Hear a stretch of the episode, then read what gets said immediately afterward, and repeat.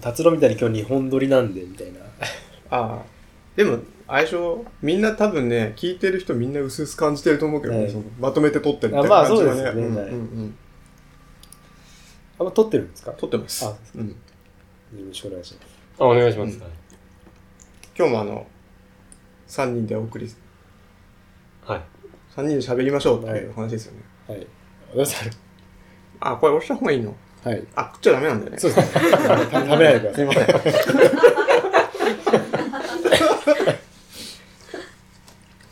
今日も走りましたかいや、僕僕あの、帯状疱疹だったんで、あ、うんまだちょっと体調悪くて、はい。帯状疱疹と一緒に風邪もひいちゃって、うん で、今週一、僕は1週間体調崩してたんで、まだちょっ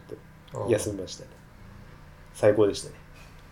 いいです休んで、休んで。 だからそうですね。その時は通勤ってどうしてんの車で行ってんの通勤は、その、月曜日の日にう病院行って、ん。その日はチャリで行ったんですよ。あーの病院行って、はいはいはいで、薬飲んだら、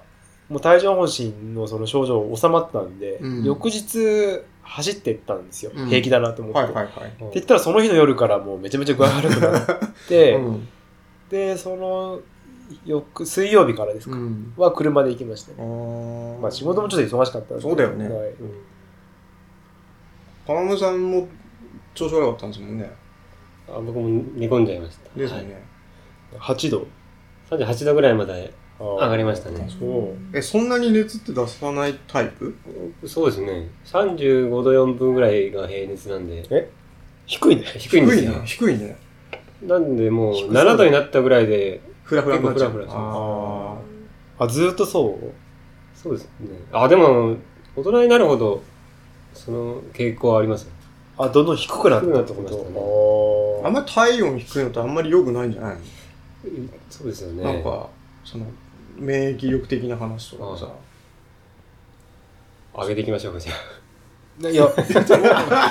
僕僕逆であれですよ。ずーっと熱出ても、 うんその、7度5分とかうん8度なんで全然いかなかったんですけど、うん30歳超えたぐらいからうん。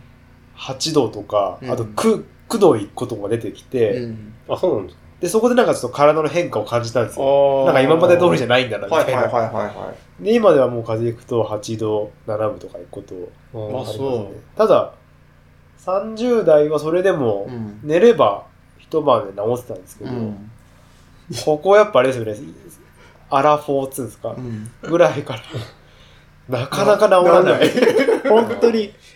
今までではもうすぐ治ってたのになっていうのうがん、 1週うん間、で、あれよあれよと2週間ぐらいぐずぐずぐずぐずしてうて、ーん。で、なんか、仲間にはそういう人がいて、ん。そんなにすぐ治らないもんなのかうん。って思ってたんですよ。うん。で、その、僕が比較的具合悪くなると寝れるんですけど、うん。うんどうせ寝もしないで、はい。ネットやってんだろみたいなふうに思ってたんですけど、気がつけ ば、自分そうなってて、はい。治んないですね。ああ、寝れないってのも、あうん、ね、寝れはするんだけあそれはど、変わんないです治治らない。治らなういーか。ぐんずぐずぐずぐずと。体調不良トークからでいいんですかね。うんあ、でもね、あの、これ今、あの、ウォームアップなんで、ウォームア大ッ丈夫です、プ大丈夫あです。フリートークですそうね。そう、フはいリートークの感じなんで。あ、そうだね。鼻声になってますね。じゃあとりあえず、じゃあ、はい今日は10月の、えー、と6日ですね。はい。えっ、と、よろしくおこん願いにしまちは、す。よろしくお願いします。 もっと金森さんをなるべくは話させるうんっていうなんか目的をちょっと持って今日やってみますかね。あ、そうなんあ、でそすうねなんですか。なんかそこだは、からあれですよ、そのここまうで んその3エピソードを、はい。結構金森さんの通勤ランのネタなのに、うん。結構気づいたら、うんあの僕が喋ってて、はいっていうのが、うん。あってそれで編集でも結構削ったんですよ。あまりにも僕中心の、いやいいと思うんですけどね、それで。僕ネタみたいのがうん。あって、いや、それはね、そのうん僕が良くないっていうのもあるし、うんあと同時に金森さんもっと喋れよっていうのもあああ、そういうことねる。。 そうそう。うん。はい。それで金森さんもよりこう話させるみたいあな。あ。え、じゃあ、金森さん喋らす感じでいいんですかはい。金森さん、次、なんか、あれですかレースの予定。あ、レースの予定ですか、 はレースの予定ないんですけど、うんあ、あれ、1個入れました。今月末に、うん。入れたのひじり高原の20キロトレイルレース。信州スカイトそレイルんなにしっかりして、ひじり高原トレイルマラソンとかいう。あ、その名前だったっけえ、それ、え、ってどういう、あれですかコースプロファイルとしてはですね、うん。 20キロで800メーター上りぐらいで、うん。登山道はほとんどないうーん。レースみたいなんですえ、あの、善光寺街道とかじゃなくて、違うの肘山聖山ってあえの、聖湖のある峠かうんら少し、海じゃなくってな、な何川って言ったらいいんですかね。信里川というか、もうちょっと北側の方に聖山ってあって、うん。あの、アンテナとかあるとこああ、そうです、そうです。ろーんで、そこ、で、トレイルレースが今年第1回であるんですああ、よ。そうなんだ。はいへえ。大会主催者は青梅のレースとかやっててうん。 KFC ってとこなんですけどうん。東京だとわりかし有名結だ構な。はい有名いやなんかもうべ慣れてるとこですよね東京八峰とか、ああ八方八方か。は八方ってあの、、人死んだやつじゃないっけいいや違うあれは あ違いますそれじゃない。八方あれは八方は普通に高尾のうん。結構人多いとこでやるけどうん。やっぱ大会運営慣れてるからうまくやってるみたいなうん。あとなんだっけ多摩トレイルランだっけ多摩源流源流トレイルランとかありましたねそれこの間ちょっっとツイッターで話題になったよね。あマナーの問題ですマナーのやつ。と。へえ。なんか、なんかあのスー、タート前倒しにしてうん。俺らは走っちゃうみたいなのが何人かいたみたいでえ、どういうことですか、そ全然わけわかんないですよね。れ。ん。台風来てて、うん時間があれなんですかね遅れてくとかそういうの心配したんですか心配があっねたのか、うんその一斉スタートより前うにん。出走してた人たちがいて、謎だよね、それ。で計測の人たちが、うんいわゆるその連絡もらってるトップ選手よりん。先に来た人がいたとかって言ってうん。でで後で話聞いたら、うんその用意どんより先にスタートしてて、うんうん。でまあよくよく考えるとその大会側としてはその選手の把握もできないし、うんなんか問題あった時に、そうだよね。その確認もできないから、はい。ってあれちょっとツイッターで話題になっってたのが同じ主催者のやつだよね確か、そうですねうーん。なんかその主催者が聖高原とかで今年第1回第一回やる、うーん。 2 0キロなんだは短いねい短いですねじゃあ全力だねそういうのやできるかなと思っていつ今月末。今月末ですね27 27ああと大会終了後にリッチなランチビュッフェってあったんでああ見た見たそれに惹かれてなんとかガルデン、帯かな。あそうですそうですそうですあーそこそうです会場ですねあ、そうなんだ。シェーンガルデンあ、そうだそうだ。帯のさ、なんだっけ。なんかあの自転車のレースでもさ、東京のやつの、なんか、帯ステージみたいなので、あの辺でああ自そうなんですか、うんあー自転車のレースがあって。マウンテンバイクですかいや、じゃなくて、ロードのヒルクライムのレース。そうなんですかあの辺のエリアもっと開拓してほしいですよねそうだよね。なんかトレマンでも榊地区間東トレイルとかって言ってあの辺の、えーと何山でしたっけえーオバステの上のある山なんでカムリキあはいは山いはいとかあのう辺んうのんトレイルを一回ぐるって回ったことあるんですけど、うん。林道とかも結構いいある林よね道がああっそたこりねとかで、ちょっと開拓しがいはあるかなと思ってて結構こっちからさ、例えば、ワンウェイで行きづらいよね。そうですねあっちだと。ない例えば、まあ、僕は自転車でしかあれなんだけど、ない自転車で行って戻ってくると、やっぱりどっちにしても登り返しがあるみたいなあさ、ー、結構、もう少し行きづらいといいのに、行きやすかったらいいのになーって思うんだけどね。あれ、青木村の方とかには抜けれないんですかねどっちから。あ、行けるよ。えーとあのーその、ひじりの方から。だから一回降りて、海まで降りて、ああ、それで、うんうん、あそあれだったらいけそるう。うん。なんだっけ、四十、あ、違うわ。えっ、と、あ、青木村の方にも行けるそうし、そうはい。あの、抜けて上山田の方に降りることもできる。ああ、ありますうね、ん、うん道。で、あそこから、えっ、とね、カムリキに行くね、旧道があっはて、い。あそこめっちゃいい道なんだけど、はい。あの、最近、最近というか少し前に、林道だったんだけど、完全通行止めになっちゃって、めめちゃめちゃい土い砂崩れか道なんかですか。うん。なんかね、あの、トンネルができたからもう通んないでくださいみたいになっちあゃって、ーめちゃめちゃいい道なんだけどね、あそこ。そうですあの辺は道も細くてうん。車通りも少ないから、ね走りに行くにうは、ん、うんすごくいいエリアだなってそれぐらいですね、年内は。。うーん。かあとツールドだからですかね。はいあーいいなやきもちはい。あ、インディインディの方来そうですね来し来週なんでもう12段でそうですよね。来週やるって言ってでああ、え、イインディ、インディライス。はいやきもちは100はい。今年は100キロらしいんですけどねえ、そうな のあれ、でもさ、何回かやってますよね、やきもちや。一回や、一一回チャレンジして、ねその時は100マイルでうんやったんですけど100キロでやめたの。リタイアリタイアして。で今回は100キロでいいんじゃないかって最初から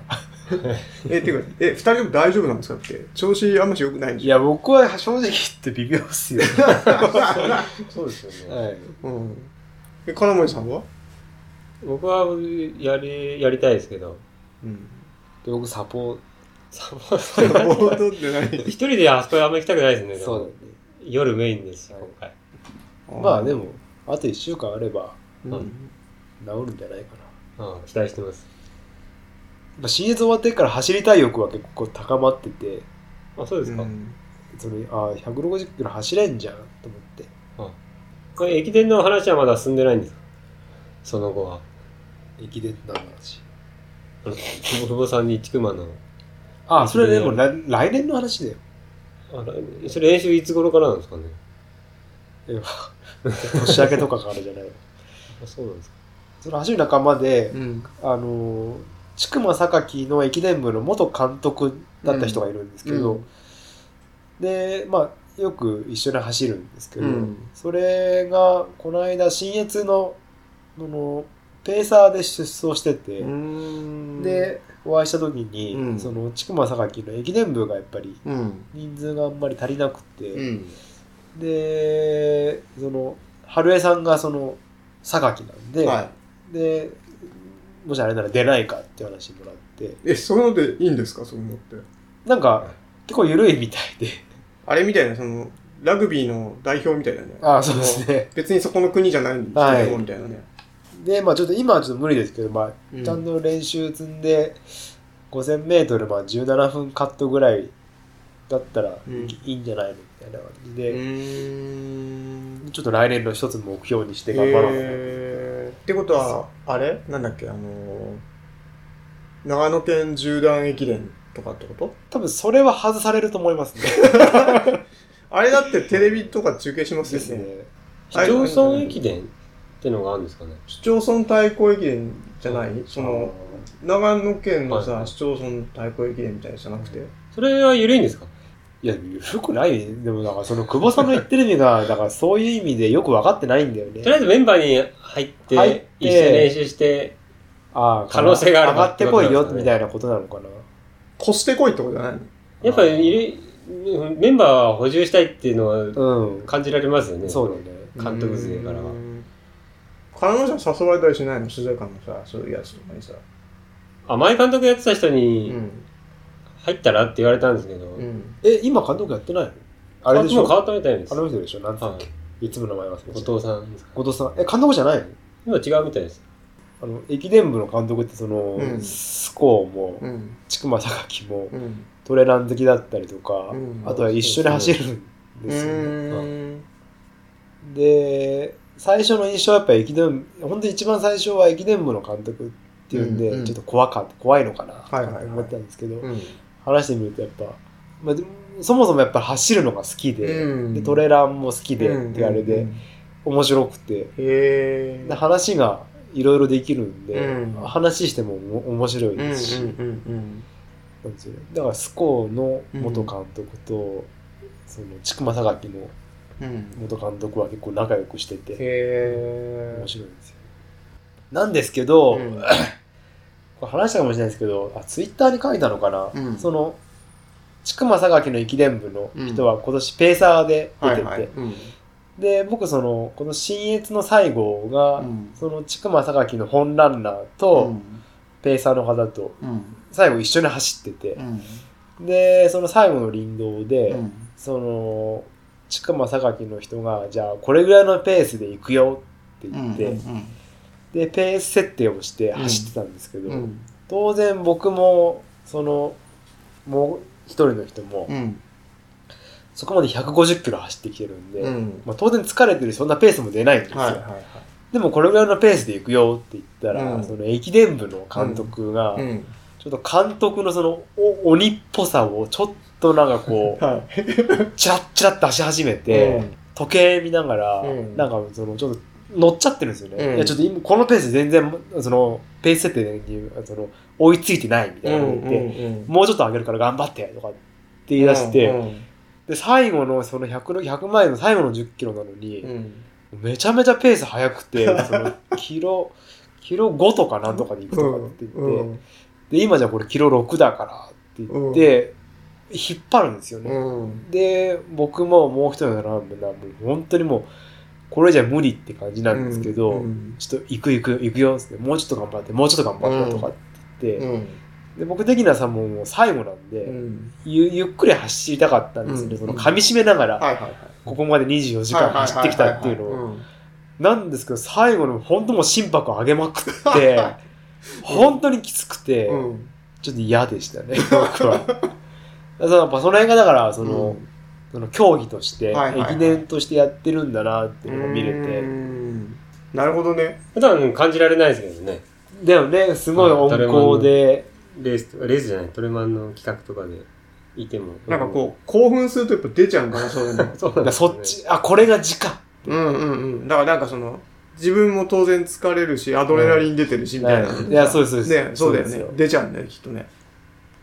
嫌だなって 思いま嫌だ なって。す陸上っぽい感じが。結構これでね、はい20分以上喋って、そうですね。雑談がほぼっていう。トビックランの話していいっすかはい。いいっすか今年はみんなあで。の、今年みんなで出ようっていう話で。金森さんは出ないんだけれ僕は応ど、援です。金森さんの奥様がはい。出られる。はい金森さんの奥さんってな何キロ出るんですかあーハーフ出ようとしてたんですけど、10キロにししといた方がいいと。え、金森さんが言ったんですすいませんあはいあ、そうなんだ。皆さんハーフですね。そうなんです。そうなんです。はい。は不安もともとは何パン教室でその話になったのそうだよね、うん、なんか先生そうがそうそうちょっとなんか出たい北沢がパン教室 でみんなそのチーム名で出ようって、で、パン教室の先生もハーフに出るんでしょ、うんすごい後悔して たよね何でも落ち込んハーフ辛だで、自分も最初クロストレーニングで走ろうって、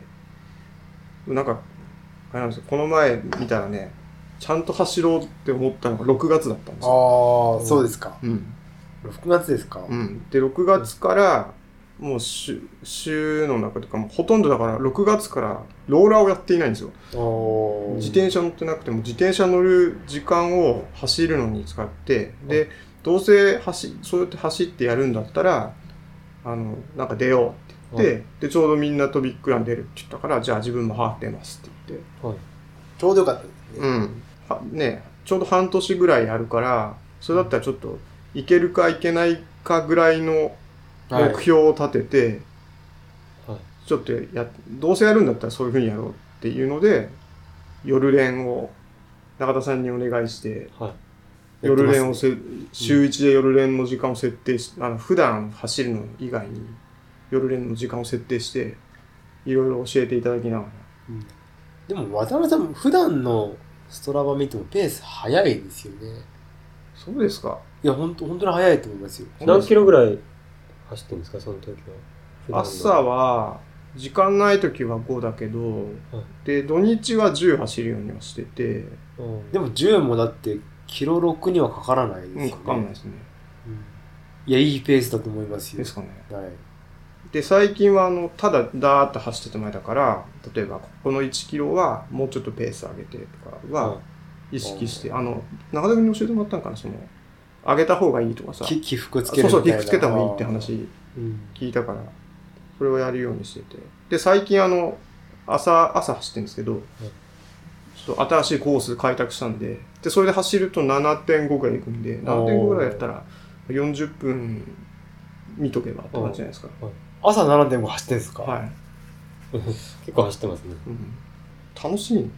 いい時期ですね。じゃあい、やそうなんですでよみんな言うんですよね。まさにその走ってなかった人が走り出したところを、うん、すごい目の当たりにしてて、うん見てるこっちもなんかすごいワクワクしてくるしあーでまあ、やってる本人がまあ一番楽しいんだろうなっていうのは分かってるんですけどあー周りもすごいワクワクしてあるんですよーあれかな高校生カップル見てる感じかなそういう感じではないですか、いやでもなんかその、うんまあ、自分もその時があっうんて、やっぱりその、の記録が伸びたりとはいか、はいあとはその気がつけば、うんそのなんか前より楽に走れるなっってていうのが実感として分かるうんうんうんうんでやっぱそういうのが本当楽しいだから継続にもつながるじゃないですかうんで普段結構なんかやったって、うんこれ本当に意味がないあんのかみたいなのがうん大半を占める中で、うんその成果を実感できる時って本当に貴重だなってあ思ってーてうんうんでそれをなんか人に見て取れるだけでも、うんうんすげえとか朝5時に起きて走ってるよみたいあーなるなほどなるほどっっていうのをすごごく感じるんですうよ、だーんからそれはまあ刺激にもなりますし、うんでもなんかあほとんどのランナーがやっぱ通ってくる中うで、んやっぱり走れるからガンガン走っちゃって、うんその膝痛いとかあっていうのがあって、うんなんかその結構マラソントレーニングの中でそのいかに怪我をしないで継続させるっていうのがどうしてもあるので,、うんでかなりそれが重要なところを占めててーそうねでそれを渡辺さんにもこうお伝えするつもりなんですけど、うんまあ、その反面でまあ届かないだろうなみたいな。あーでもねなんか分かってきたんだけ どはいなんかやっぱりねあのかかとが痛くなることが結構あってあーだはかい らそれこれこのこと言われてたのかなとかあさーあの、あんまりこう、行き過ぎるととかさ、うんなんかちょっとね、これなのかなって思う時は今、ちょっとあって、あそうですかんやりすぎんなよっていうふうにさ、あの、よく言われてたじゃないですか。あーあの、絶対やりすぎるからっいや、いや本当そうだと思いますてよ。いうふうに言われて、はいいや、そうは言ってもって思ってたんだけ ど、ひょっとしてこれなのかなっていうのはちょっと、え、走ってる最中に痛い走ってる最中じゃなくてですかうん、終わって、ちょっとおかしいなって言って、まあこれぐらいだったらいけんだろうなっつって次の日もそのまま走って、また、ーな長引いちゃったりとあか。今は走んないと落ち着かない状あ態ででもすかね、それはある。目が覚めるってことは多分そういうことだよね、朝とか。そううーんいいっすね、うん。その習慣を切らしたくないというか。そうそうそうそう。ジャック・ダニエルズっていうのが、はい。の V ドットってその練習、トレーニングプログラムをうん。設定するのがあって、うんでそれが、例えば5000メートルのタイムから、うん。その自分のレベルとか、うん。フルマラソンのタイムから自分のレベルを測って、うんうん、でその測り方がいくつかあって、うんその 5,000m がこれぐらいだったらフルマラソンはうん。これぐらいで走れますよっていう指標だったり、うんうんうん。あとはトレーニングの方法も、うん、 5,000m をこれぐらいで走れる人は、うん。その自分が怪我しない中でうん。 1キロのインターバルはこれぐらいでやりなさい。はいはいうんうんうん。その 5,000m はこれぐらいでやりなさいっうてんうんいう指標があるんですけど、うんトレーニングの指標が、うんその自分も成長させつつ、うんそのコンフォートゾーンからちょっと出るけど、うんうんうんで、も故障にはならない範囲のそのペース設定とあと頻度っていうのが書いてあって、うん。で僕結構それをやってるんですけあどーなんかあれですよね、その、タイムを入力したりとかさ、そうですねしてなんかこう出るやつだよね。 V ドットのはいはいカルキュレーターみたいなのがうあんって、うんうん。ジャック・ダニエルズのやつは、うん本来はその心拍の最大心拍の何パーセントでやるっていうのが本当みたいなんですけど、うんうん結構その最大心拍の測り方っていうのが、うんその坂道のダッシュを何本かやってとか、うんかなりオールアウトした状態で測定するみたいで、で、意外と難しいじゃないですか、うんオールアウト自体も。だからもう結構前自転車のあれで最あー大心拍測ったことあって、はい。でもあれだよねそんなす今とやっぱり数年前とかだと全然違うあもんーねきっとそだうですかよら走るんだったら走るので多分出してやった方あが本当はいいのかねしれないうんです今はツールは使ってないんですか心拍測る。今、アップローチやってます。アプローチ測れ、わかるわかる。うん。ガチでその、レースに使ったりとかっていうのにはどうなんだろうみたいな意見もあるけど、いや、いいと思いますよ。ねあ、あそ、遊びじゃないけどさ、うんジョグでその、その辺、ジョグしながら遊ぶんだったら全然一番いいんじゃないみたいな話だったから。うんあれ、フルマラソンぐらいのバッテリーは持つんでもつもつ。すうか、ん。あ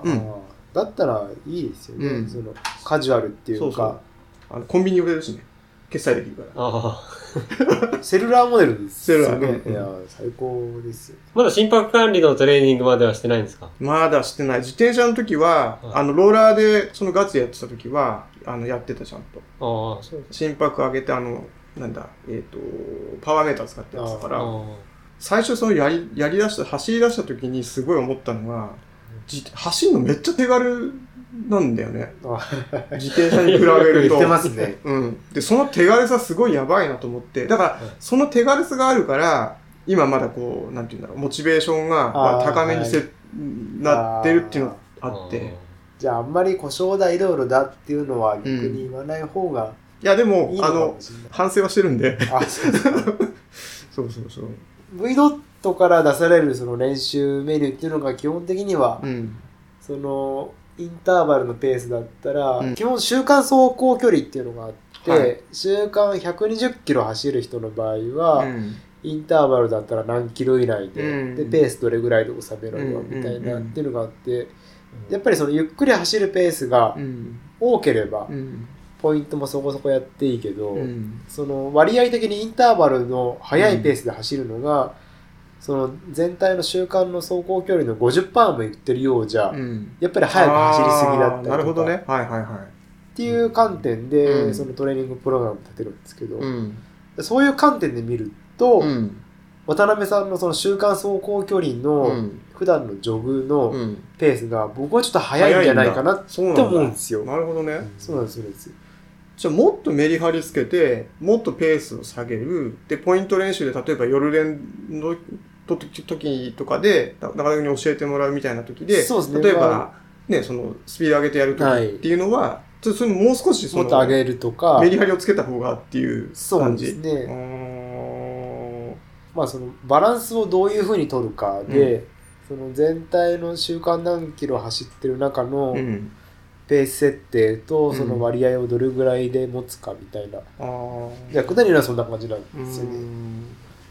逆に僕なんかうは、ん。普段ゆっくり走りすぎてて、うん。早く走る割合が少なすぎて、うん。トレーニングプラン通りにできてないっていうのがあるんですけど、ただその分だから故障耐性っていうのがうんすごく高くて、どああなるほどうですかねんゆっくり走る距離がすごく長いんうで、ーん故障しないっていうのはありますよね、うんだから駅伝のランナーとかはうんどうしても走ってる人はうんうんそれこそ月間700とか走ってますけど、うんそんなに走ってない人でも、うん駅伝の練習としては速いペースで、うんその割合がやっぱり多くなっちゃうんで、あやーっぱり故障って人はあー多いですよね。うんその辺の管理が難しいですよね。うんうんうん早く走れてで練習会出るとそういうペースで走りますけうど、んうん練習嫌いだったらうんそのジョグの時間はどうしても少なくなっちゃったりとかあそれ、ジョグはした方がいいってことですかそうじゃないのかなジョグ、割合を増やすんじゃなくて、さらに距離を増やせば、故障する確率は減っていくってことなんですかね。全体の割合に対するあれだからどうなんだろう故障耐性を上げるっていうのはあるんじゃないのやっぱーうりん花村さんそういうとこってどういう捉え方してるんですか僕はマラソン練習すると、ここ2年ぐらい毎回怪我してるんで、うんやっぱりちょっとそういう計画が甘いのかなっていうのは感じてますねうー。んもう走れる時走ってるっていうぐらいにしかやってないんで、うーんあんまり管理できてないですね。えなんかその指標みたいのはないのうん今ないです。え自分の感覚だけでやってます。あれでもさあれストラバってそのいわゆるそのトレーニングエフェクト的なゾーンってあるじゃん E ゾーンとかさ、うそのんの割合って出ないんだっけあれ無料じゃ出ないです、無ね。料じゃないんであ確かうんスンとはすんとも出ないですあね。ーなんかあの僕ガーミンなんですけど、ガーミンだとそのガーミンの方のアプリだとうん割合が出るんですあよ。あ、そうなんだ。あうトレーニング一回のトレーニングにおけるやつですかあと全体でもね、ーあ、そうですか。ーん。アンエアロビックっていうんですか、いわゆる無酸素のとこうんうは、ん1、2%しかない。いや、じゃあ、その、あれかな、じゃあ、それで夜練を、長田君とその夜練やるときに、それはインターバルやりましょうよ、みたいな話になるのは、はい、いその、長田君自身も、やそう、もちろんそうですよ。無酸無酸素はい。足りないから、はい。っなんか、やりましょうよ、っていう感じ。いや、いやもちろん。そうです。ああ、そうなんですね。その、前は水曜日がポイント練習だったんですよ。はい。で、僕、その母親がその英会話をやってる関係で、うんそれが前は火曜日だったんですよ。はい、はい。で火曜日に英会話うでん水曜日にポイント練習なんですけど、うんうんうんまあ、その英会話が水曜日に移っちゃって、うん。水曜のポイント練習行けなくなっちゃったんですよはい、はい、はあとポイントの練習の機会なくなっちゃって、い。うん。でまあ金曜日にお願いしてるというああ。次第ですけど、 うん、メリハリアって僕はすごいいいなと思ってインターバルどれぐらいでやってるでもまだ1回しかやってないですもんねインターバえっルとね2回やったかな二回やったんでしたっけうん、2回やりましたどれぐらいで回してるんですか、えっ、とペースってことですかあはい1キロあたりですかねえっ、とね頑張って4分ぐらいかな4分ぐらいキロ4ですか、うんキロう4わすげえそれ設定して目標値ってことですかそれとも、えっと上げられるだけ上げて、もうちょっとこれ以上やると続かねえなぐらいの感じでだいたい4分ぐらい1キロ4分で5000やってみて何分だっ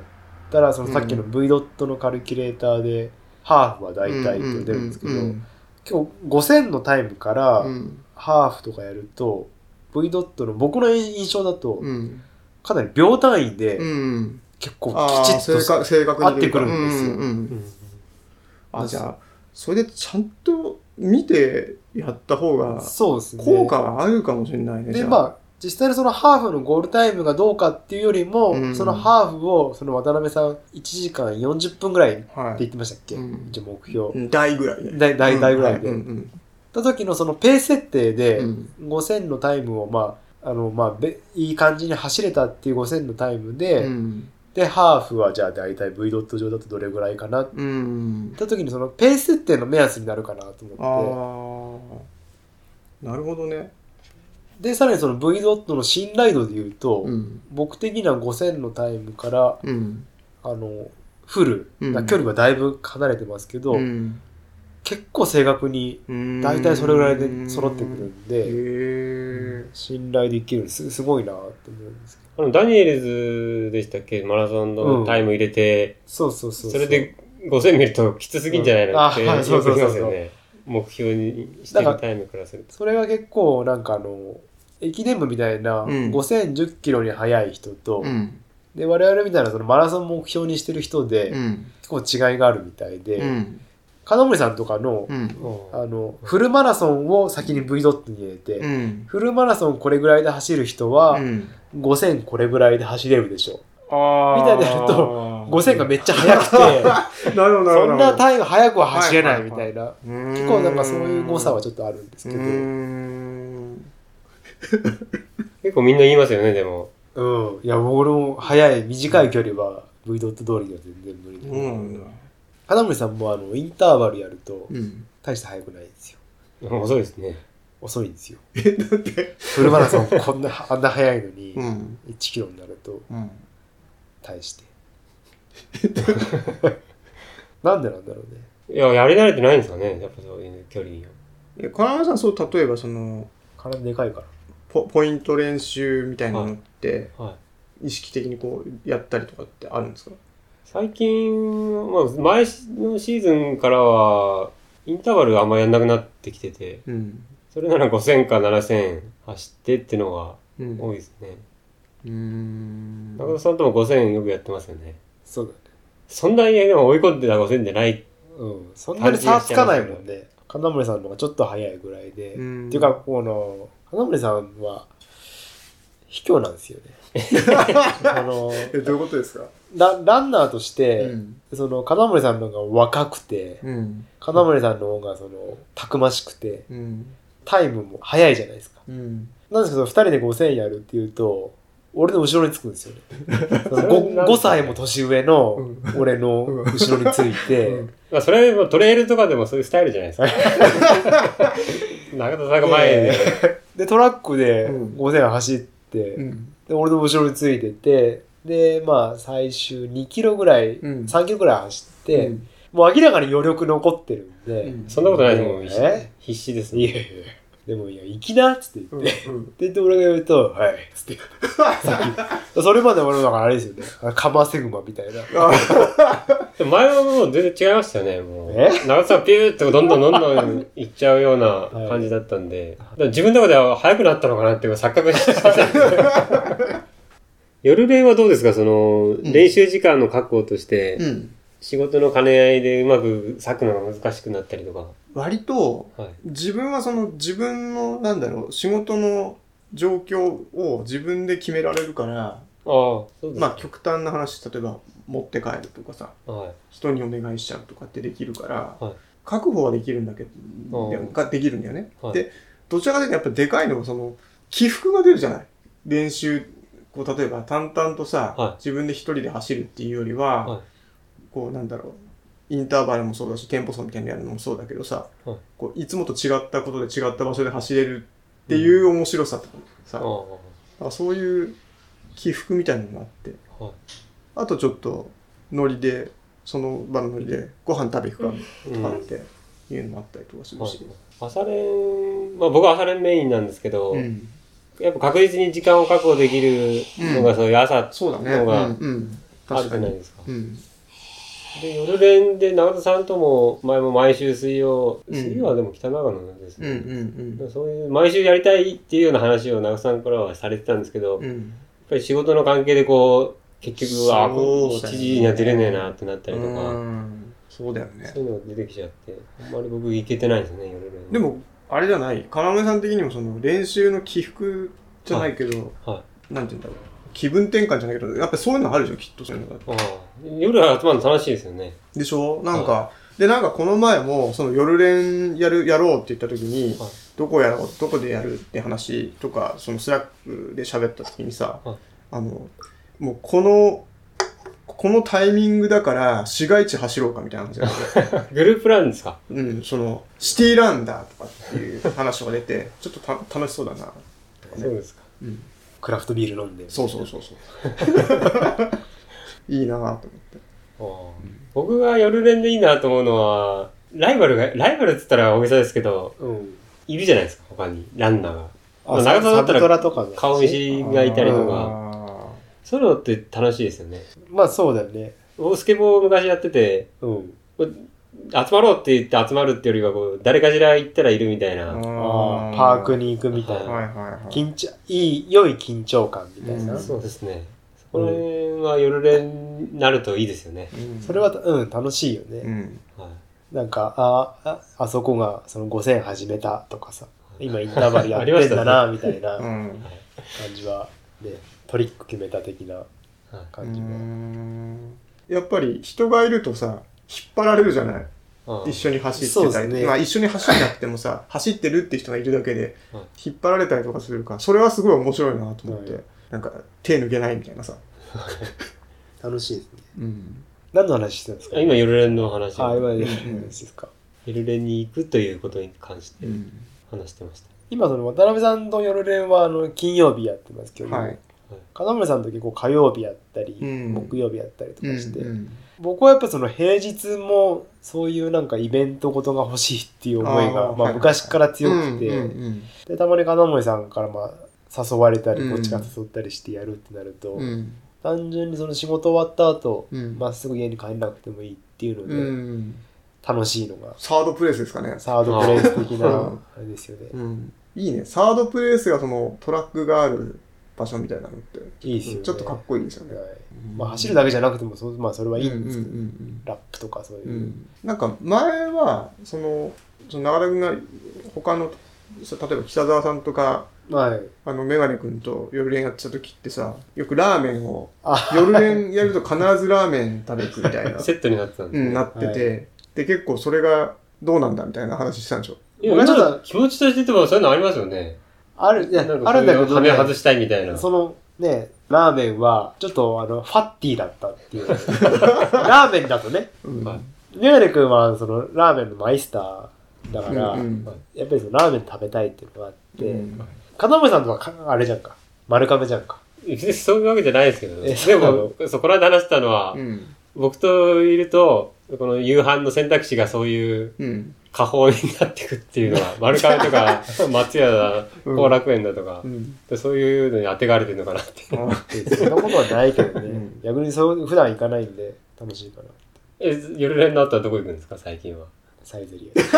でも定番コース化したんですかア。テーマはこうあのー単純にサイゼリアが僕はそう好きで長曽根も結構批判的でしたよね、前。最初はね、渡辺さんにもあの教えてもらってると ころで、勉強させてもらってる。サイゼリアめっちゃいいっていううんはいうんでつってもまだ2回ぐらいしか行ってないですけどねはいうんあの、だから、その春江さんと二人でも一回うん行ってうんて、よ良さ見えましたあでその時は、うん春江さんと二人で行った時は、あの、あのジョッキの軽さに文句言ってた 感 あのプラプラスチックっぽい状況そうですああ、そうじで、なあんの、で洋華堂の上、わかる権堂の。すね。はあそこの上がね、はい結構窓側の席が、は夜景が見える席で、、はいい席なんだよ、うんサイゼリア。で、そこに前なんだっけ、あの、県議選かなんかの帰りに行ったら、いその、じゃあ夜景の見える席で、うんサイゼリヤで安い飯食って、ビールでも飲むかって言ったら、その夜景の見える席だけ全部埋ま ってて、うんい。で、こっち側の内陸の、うんどこでうんでしょうもない飯だけ食って。うんそしたら、あの、サイゼリヤってあのジョッキがね、プラスチック製なんだよね。うんもうし知らなかっですごい軽いんで軽くてでプラスチックだから冷えないんだよね、うんグラスもた。でも全然ありがたみがない感じでそれがすごく悲しいっていうそうなんですか。そうでもその夜練終わった後に渡辺さんたちとサイゼリヤ行くんだったら、いおすすめメニューとか教えてもらって、うんはい。何でしたっけあのグリーンピースすとそうあかのー卵乗ってるやつ青豆のやつサラダねうんうんはいいいですよね、うんあれが一番あうんーあ、そうですか。だからいろいろ食べてるわけじゃないからあのーあれぐらいしか サイゼリアはさ、あの、自由があるんですよね。自由があのね、普通あんまりそういうさ、あの、チェーンのレストランってそういうこと全面に出さないんだけど、はいあの、例えばドリンクマンも混ぜてみようとかさ、あーこれとこれを混ぜるとこうなりますよって出したりとか、はい。あと、その青豆のサラダも、あの、パスタと混ぜろっていう、もああそういう提案サとかジェスチョンがあるんですねそうはいは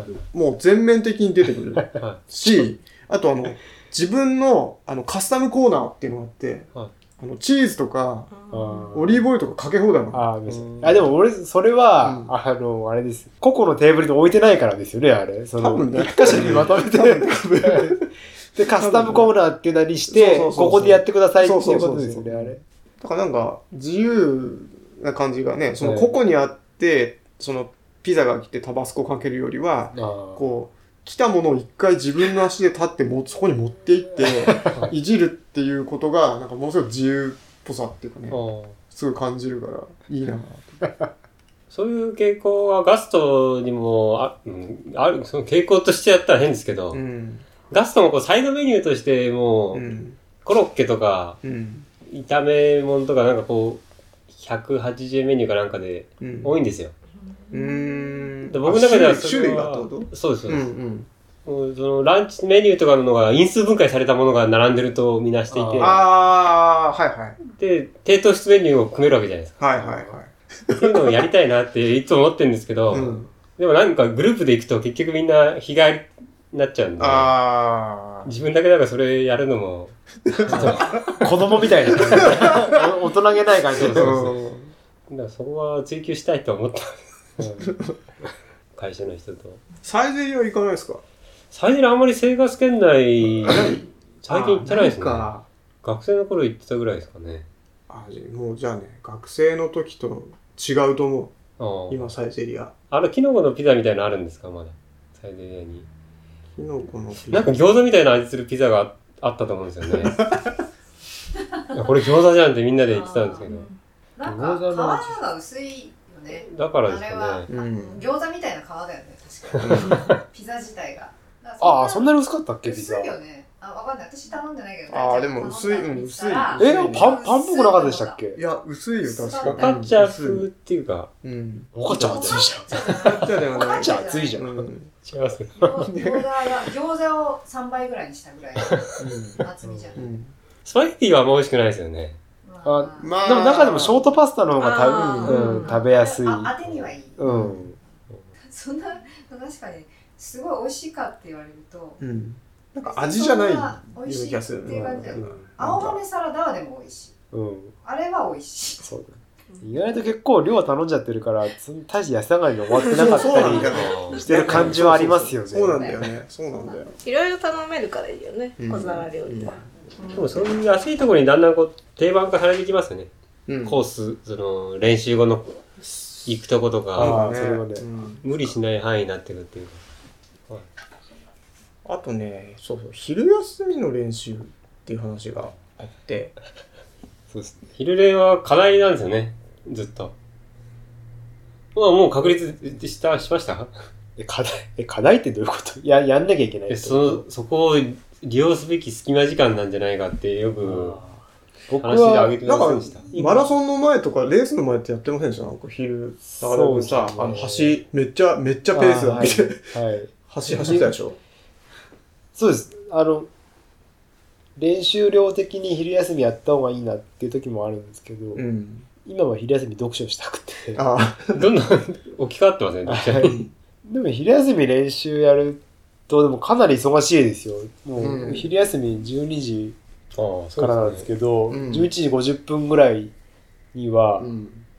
もうよし12時になったら着替えるぞっていうのを用意して、うん。わかります、それは。であのあれならバレないように下だけランパンに履き替えてみたいあなトト イレ行くふりして、はいはいはで12時と同時に出走しい。て、ん。で僕うち昼休み50分なんですよ1時間じゃなくて、うんうんうんで5キロをキロ4で走ると20分じゃないですかはいはで出走までに5分い。うんで帰ってきた後は体洗ったりするんでうん10分ぐらいかかると、うんそれだけで35分じゃないですあかーで残りの時間で昼お昼食べたりとかするともうそれで昼休み終わっちゃうんで、うん。忙しいんですよねうんやろうと思えばだからあれですよねその午後走り終わった後に仕事しながらお昼食べるとかにすればああ、なるほどね。もうちょっとそれが許されるんであとれかば。ない、うだんからその辺があれですよねその許される許されないとか、うん。バレるバレないみたいなあの その授業中に昔はあったその、今はあるそのうん骨伝導とか、はいはい耳の中にすっぽり入る、うん。イヤホンで音楽聴くみたいな話うんはでい、そのバレないようにこう昼飯食うみたい なのでいけるんであれば、うんまあ仕事しながら昼飯でもいいのかなあと思うんでーすけ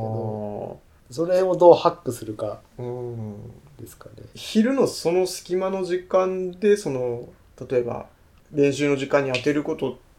てさはいどれぐらい効果があるのかなっていうか結構そのあー急いで急いで詰め込んでっていうふうにやるないでもこととさその得られるもののバランスというかさ、前やってたポイン水曜日のポイント練習が、うんその水曜日に他の用事ができちゃってそれでできなくなっちゃううんうん、あれでうん要はポイント練習ってやっぱりギューっての濃度を圧縮させてペースも高くて、はいその分時間も短く、うんで5キロキロ4だったら20分で、はとかで終わる話なんで、いうんでそれがその頻度的にはやっぱり週1回から2回なんですよ。うんうんで考えようによっては、うん昼休みにそこまで強度を上げられるんであれば、うんうん昼休みにそれ済ませちゃうと、うんめちゃめちゃ効率的あーってことになるんですよねはいはいはいはい。で夜練集まるって言えば友達と待ち合わせして、でそれどうするやるうん今日やるやらないみたいな話して、うんでそこまで移動してとかっていうのが、うんそれこそその日常的にある昼休みの50分間の中でうん済ませられちゃうんで、うんうんうんやる価値はめちゃめちゃあると思いますあーね。逆にその昼休みに、うんそのジョグペースで、うんああそうチねンから走るなほとど距離も走れないですし、うんうんっていうんだったらやっぱ意味ないとうんそ思ううんだでねすよ。なんだこれみたいになっちゃうもんねそうそうそう。んんだから田畑的な感じで、なるほどなるほどっていうんであればやるのはいいかもしれないですね。例えば走る以外の筋トレだったりさうん消防署の人とかやってそうですよね。そうですね。東京の人とかでうん昼休みにジム行ったりって話をあ、そんな隙間時間で。とかあ、そもしかしたらそういう時はすごくそういう人はすごく裁量がある人う。で、うん。昼休み2時間とかうん。ある人なのかもしれないですけどだってでも正直1時間の昼休みでジム行くってそうだよね。あんまりちょっと考えられ考えられなないいでよすよね確かにね。うん。移動時間も含めうると、ん。だからある程度そういう自分のそのフレックスだったりとかうん。いわゆる時間に縛られる中の1時間うん。の昼休みの中でやるっていうとおのずと強度を上げなきゃいけう。ないからっていうん金森さんもやってたじゃんワイシャツで、そうなんだ。あ、僕もその、着替え時間減らすために、うん。ワイシャツのままやってたんですけは、どいこれちょっと10度を超えると無理だなっていうのが、うんああ。経験上はあります、ね。あ、じゃあ冬ってこと冬だけですね。 T シャツに着替えるんじゃない着替えるってなるとやっぱこう、人の出入りがすごいあるじゃないですか、その、昼休みって動きがこう、あれどこ行くのとか言われたくないじゃないですか、いつあーバレあーババレレたたくくなないいねねも。あ走りに行くのって言われるんですけど、いやバレてるんじゃないいやうんバレてるんですけど、なんかあんま関わりたくないとなこ。とんそこそれ言いたくないんだねうん。なんでやった時は言えばいいじゃん。え、走りに行くって。うん言いたくないんだねはいいや、暇だねとか思われたらなんか、尺じゃあ、ないそういう意味でもね。うん、あるかもねなんでワイシャツのままやるっていう前提で、うん。ああなるほシーズンにでも3回ぐらいしかできてないですね。ど、まあ僕の中では朝走れなかった時に運動しといた方がいいなっていうぐらいの感覚なん で。うん。いや金森さんが本当にだからそれいうスタイルで、はいそうしたいっていうのであればじゃあそれになんかもっと協力できるような作戦とか一緒に考えたくなるよねその何が出てる絶対バレないみたいな どういうことでその昼休みに走りに行くけどよりバレない方法をみんなで考えるみたいな あ、だ僕が思ったのは車通勤になれば楽になるのかなと思ったんですよ。普通に車で運動公園とか行って、あれあの時はくるうどこまで走ってってたの運動公園まで走る時がありま ?1 す時間の中で、はい。あでも2キロなんで、運動公園まで。あなんで往復して、あとトラックちょっと回って、で、あ運動公園で5キロじゃないの運動公園入れて5キロコース。運動公園入れて5キロ、はで運動公園で 1, 1キロだけってことあ、そうですよ。そういうのや、あの理想はそれ、意味なくねインターバルやりたかったんですよ。うんだけどちょっとこの汗かく感じとか無理だなと思って。飯飯食う時間もないなと思ってやめましたじゃああれだよねそのワイシャツのまんま事務所出て、はい T シャツを手に持って事務所出て、はい。ああ、でそうです、ね。インターバルやる場所はそのリンゴ畑の中の農道ででそこでワイシャツ着替えて、はインターバルやって、はいでまたワイシャツに着替えて帰ればいいんじゃ汗引かないですよね、あれ。ない え汗が。誰もいない吹きゃいいじゃん室内入るとすごい汗で引かないですああわかよね。るわかるだからもう本当汗だくで飯食ってる時とかあって、あ走り終わった後に恥ずかしいなと思ったんですよ、それ。はあだったら俺だったらどうするかな弁当を握り飯にしてもらって、はインターバル終わった場所かあ、らそれも歩そうきですなねがら、た食べながら帰るとかねそれちょっといい考えました。ローソンとかで買って、うん、うん、歩きながら帰ればいいかなとか。ワイシャツで走るのやめわけわかんないよねそうですね。うん、シャツも傷みそうじゃないはれうん縫製とかこの辺なんか袖破けたりとか、うんすすれたりねすれたりとかねありそうだもんねい。いや襟汚れがすごいなって。それ汗かいてるじゃんそりゃそうだよねあじゃあもうシャシャツをそれ専用にして着替えのシャツは持って出てって、で走り終わったら2枚目のシャツを着てそこはして、着替える部分は8節だったらワイシャツで走らなくていいですよね。そんなにバレたくないなら走る用のビジネスシャツってことで しょ意味わかんないもんねまあでもわかりますね仮想ランの練習みたいですよね。よくスーツ姿で走る人いるじゃないですか。あなんで僕はそんな昼やんないかもしれないですね、今後。あでもおお多いのかなそのシリアスに走ってる人って昼を使うっていう人って僕も役所の人とかって結構できんじゃないかなと思ってて、うんなんで、結構昼休みか彼ら過去、過去するっつうか、うん、死守する感じでそのある程度カチッて決まってるからってことそうで、役所行ったりすると昼間歯磨きしてる人多いんですよ。うんで僕の中でいやは昼歯磨きする習慣っていうのはできないなと思ってて、うん結構そう出先だったりして、ああはいはいはい昼確実に署内にいるっていうのはうんそんなないんで、うんえ俺いるよ大体あ、そうですか。 じゃでも歯は磨かないけど。あ、そうですか。あ僕、その、外でもし歯磨けない状況になっちゃったら、気持ち悪くて嫌だなと思って、あ、身についちゃっていもうそるう場合の話。に歯磨き習慣はなしにしてるんです。うんっていうのを考えると、役所の人間とかは結構、あ、時間のコントロールがしやすいです。そうそうあそうもう昼休みならそういう意味昼でで、ねそういう習慣に持ってきやすいんだろうなって俺俺はむしろだからそうだよ。だ内勤だから。うんその10分前にトイレ行って走る準備始めたりとか。うん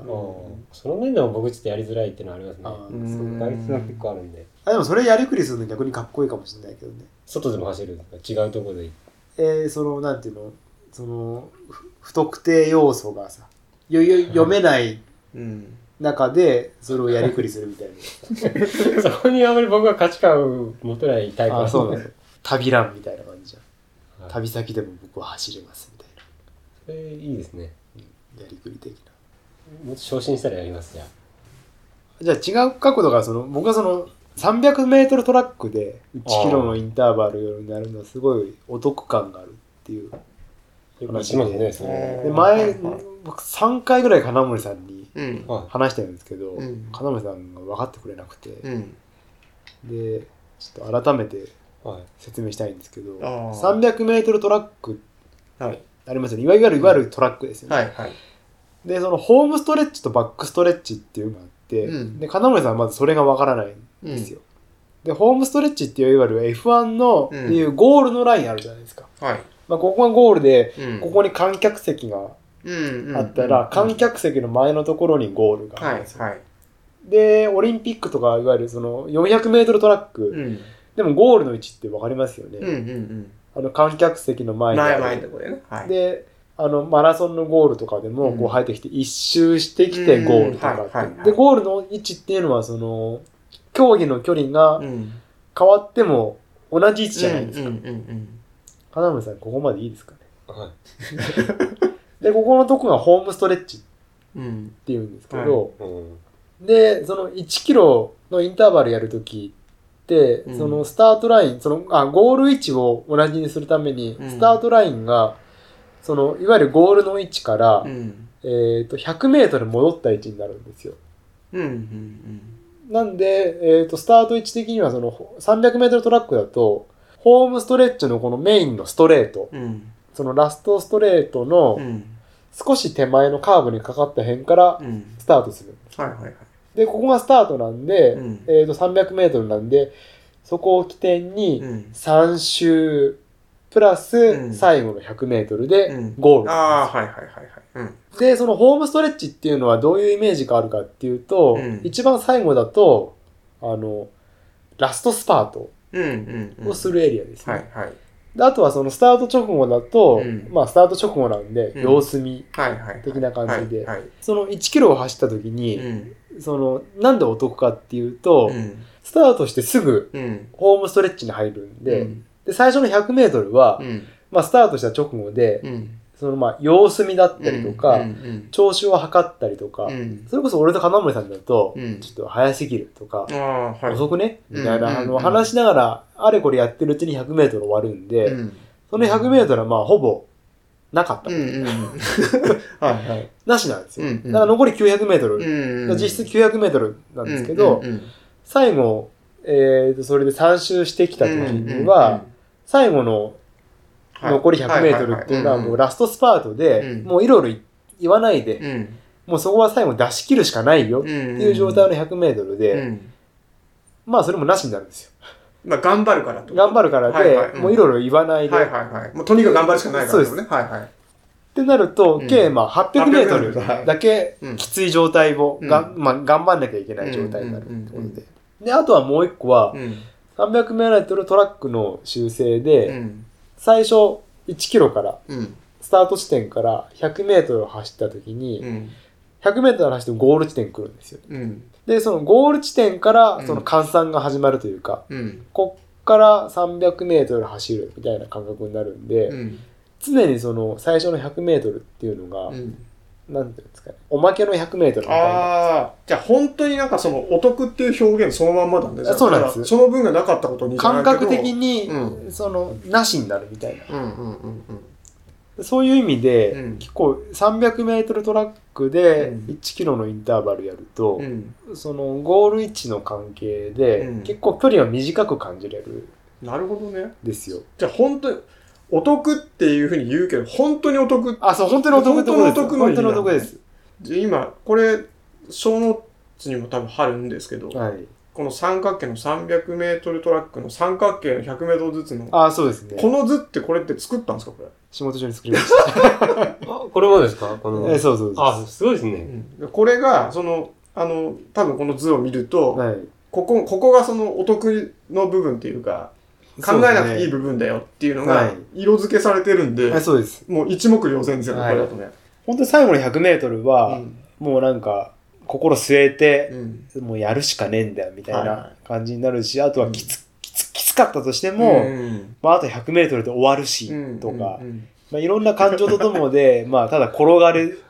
転がる落ちるだけの 100m で、なんですよ。うんだってこの書いてあるキーワードがすごい面白いですね。ら最後の、最後の100は、はい臨死、臨死。 怒り、諦め、惰そう性。もうネガティブワードしかない。 そうそうですね。だから、うん結構まあ実質800頑張ればいいかな。っていうのでので、なんか前のその、ポッドキャストで、トレイルランニングの方が、カルチャー度が高いとかって話になった時はいはいうんはいはに、で僕がその意外とその陸上は陸上で、うんそういうカルチャーがあうるんって時のそのトラックの使い方みたいのが、うんまあた、まあ、もしかしたら単純なただ計算方法の話だけなのかもしれないですけど、うんまあそのゴール位置を一定にするために、うんスタート位置がこうある程度あったりとか、うんその競技ごとによってマーカーがものすごい細かく打たれてたりとか、うんそういうのが実際に陸上部じゃないか陸上じゃないんうでんうんうんうん全然知らなかったんで、うんそれがその北長野のみんな陸上やってる人じゃ意外とそういうの当たり前なんですよね。ああでそういううんずっと触れてたからねあいのにねそううんちなみにその 5000m のスタートだとこことか、うんうんうん7000やるならこことかっていうのがあって、うんそれも、まあ、全てゴール位置を一定にするたはいめはいにあるんですけど、うん意外とそういうのが知らなかったんで面白いなと思って思で1キロのやつも 300m でやるんであれば、まあ、うんレスト 200m 取るとうんまた同じ位置に戻って、はいはいはいでゴールが一定の位置で、うんでなんかこう感覚的にうんうんうん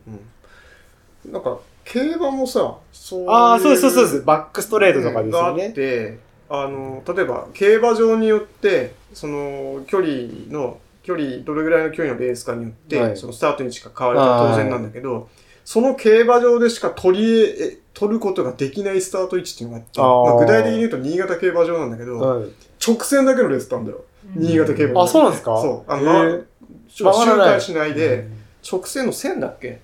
1000だか1500だか1300だかあそんな広いんですかあそこ、うん、で、ちょあの、ストレートで、もう本当に直線だけ、いや要はあの100メートルの短距離みたいに、あ,、あーはいはいの状態の直線のレースが新潟競馬場でしかできないんだけど、へそーういうのがあったりとかして、はいなんかそういうのもやっぱカルチャーっぽいじゃないですか。あーそうですよだねからなんかそういうの近いなと思って今。結構そういうのって惹かれるじゃないですかそうだねそのそうこのストレートのレースではここ、うんストレートのレースはここでしかできないんですよみたいなのとか、うんうんうん結構そのトラックの使い方っていうのもなんかわりかしそういう側面がそあうっね、で確かに。て意外とし知ると面白いなとか、うんでそれがあの駅伝とか、うんあと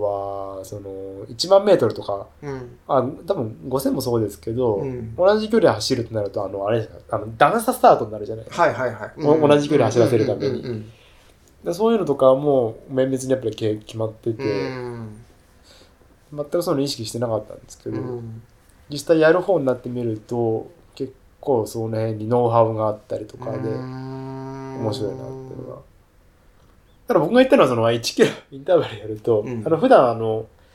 ヨロレでやってる城山だと、はい。あれは全くのこの演習場のコーナーなんで、うんはい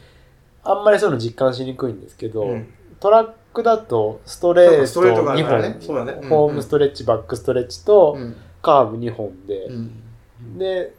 ちょこっと調べたんですけど、うんやっぱりその加速するパート、うんでそれを維持するパート、うんとかっていうのがあって、うんでこれちょっと違ったのもしかしたら言われちゃうかもしれない確かカーブのところでやっぱりこう若干こう体をこう前傾、あの、傾けるんですうん傾けるよ。まあバンクさせるみたいな感じで、それを使ってうん。加速するみたいのうが、ん。特に200メートルとか短い距離だとテクニックとしてあるみたいで、へそういうのは完全にトラックならではのマラソンとかは全く関係ないー。世あ界あ、じゃはないいではすいはいか。はもうちょっとまあ面白いなとい。うー思って。ん。っていう話ですかね。っていうのもあのトラックで金森さんとやるたんびにうん。言うんですけど、うん。あゴール地って一定ですかみたいな。 しかされなくてななんでわかんねえんだよ。いや今日の話でよくわかりましなんでゴール地っていつもこうあれじゃん観客席の前じゃんかだって。た。ただ集会だけだっていうのと、そういう認識だったんですけあど、ー大事ですね。そういうゴール地点のってだって100メートル走とか一緒なんだよゴール位置。もうゴールの位置そうゴールの位置ってあそこじゃんって言っても。 そうっすかみたいな